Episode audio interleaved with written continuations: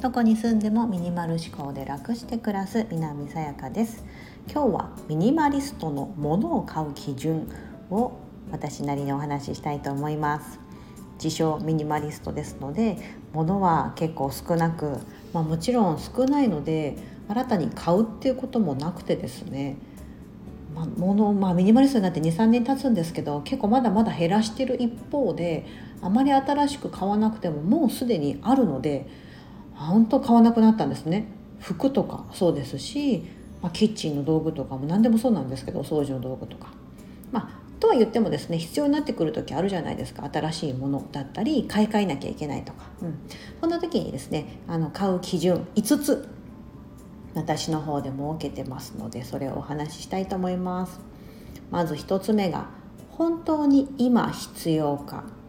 これを常に考えてます。あまりですね未来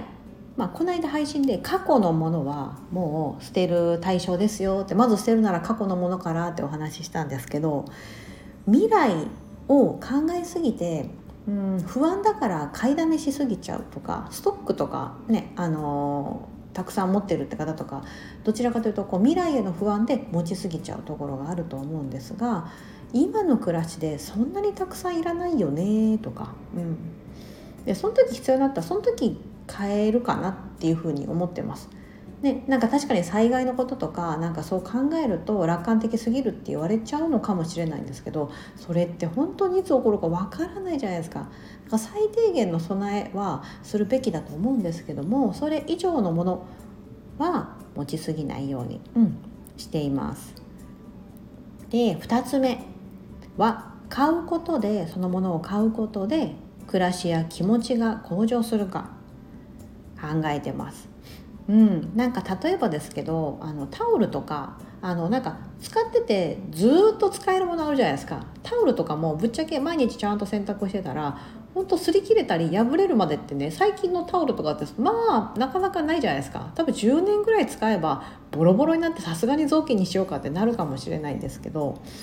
ただタオルってこう体を拭くものなので私1年に1回買い替えるようにしてるんですね。あの予備を持ってないからほぼ毎日のように全部の枚数使い切ってるってとこもあるんですけどだから痛みが早いっていうのもあるんですけどそれを買うことでまた新たにあのリフレッシュというか、うん、であのその前のタオルは雑巾にして二次利用して、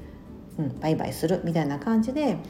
これを買うことで、まあ、アップデートすることで私は暮らしが結構気持ちもそうですし、まあ、新しいタオル使うと気持ちいいじゃないですか。そういうふうに気持ちが向上するのであの買うことを惜しまないようにしています。でもそういう気持ちが湧かないもの、うん、はあまり買わないようにいうふうにしていますね。で3つ目が妥協して買おうとしていないか。うん、あ欲しいって思った時にですね何か欲しいと思った時、まあ、ウィンドウショッピング、ね、実際お店に出向いてでもネットとかでもそうだと思うんですがこう自分がイメージしてるものとちょっと違ってたりするじゃないですか。ここがもっとこうだったらいいのになとかあなんかこのプライスだとちょっとなとか、うん、そういうふうな時ってあのもし迷うじゃないですか買うか買わないか。で買わその時は一旦買わないようにしてるんですね。うん、でそこで買ってしまうとちょっとした妥協につながると思ってでその妥協して買ったものってやっぱり後からそこのね妥協した部分が気になってしまって結局あまり使わなかったりってことが往々にしてあると思うんです。はい、皆さんもご経験これあるんじゃないかなと思うので迷ったら買わない。妥協して買うぐらいなら買わない方がお金もったいなくないんで、はい、買わないようにしています。4つ目は代替できるものは持っていないかです。うん、あの何か新しいものを欲しい。新しいものかな特にこれは。持った時に同じようなもの持ってないんですかと。うん、で同じ用途のものをたくさん持ってたとしても結局1回で使う時ってその1回で使う時ってねあのその時しかないので多分例えばある外に出かける時に靴大好きだからって靴4足履いていけるかさ履いていけないじゃないですか。1足まあ、靴は2つで1足なので1足で靴を例えば100足持ってたとしてもその100足をですねあのなんだろうな毎日やりきたいあのね履きたいと思っても履けないし1日1個ね毎日履いて100日経ってやっとあの1日1個ずつあのお気に入りが切れた履けただと思うんですけども、うん、あのたくさんもの同じようなものを持ってないかなって考えていただきたいです。であの代替できるものっていうのはあとこれは物を減らす時の考え方なんですけど例えば髪の毛の新しいヘアバンドみたいなの買いたいなって思った時にですねあのなんかこうスカーフみたいなので代用できないかなとか今スカーフ持っててお気に入りでもあんまり使う機会がないんだよな、うん、例えば首スカーフってこう首に巻くのがメインだと思うんですけど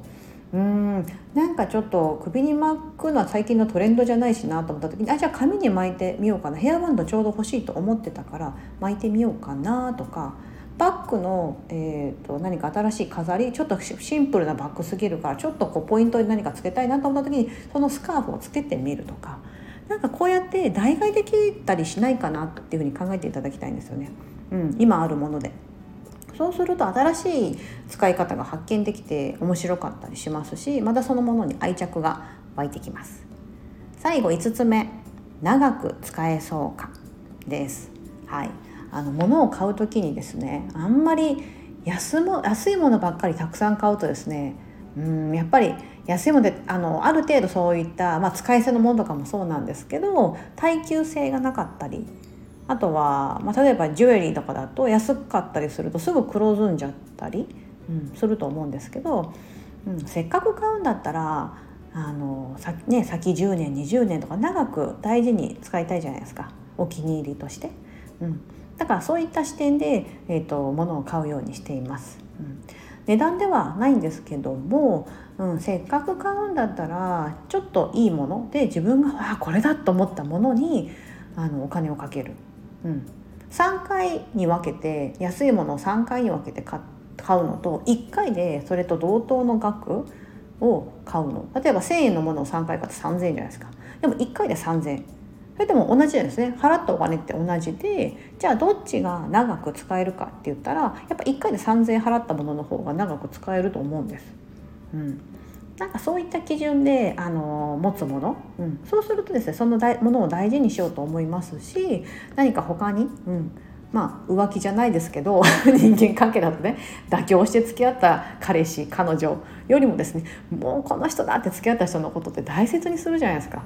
あれと一緒一緒。あれと一緒ですよ。ものものもねそういうふうに向き合ってあげると喜んでくれると思うので長く自分のもとにあの壊れずにいてくれると思っています。はい。そんな感じでミニマリスト的ものを買う基準5選としまして1つは本当に今必要か。2つ目は買うことで暮らしや気持ちが向上するか。3つ目が妥協して買おうとしていないか。4つ目が代替できるものは持っていないか。5つ目が長く使えそうか。こういったことをちょっと考えながらですねものを普段買うようにしています。はい。本日もお聴きいただき本当にありがとうございます。素敵な一日をお過ごしください。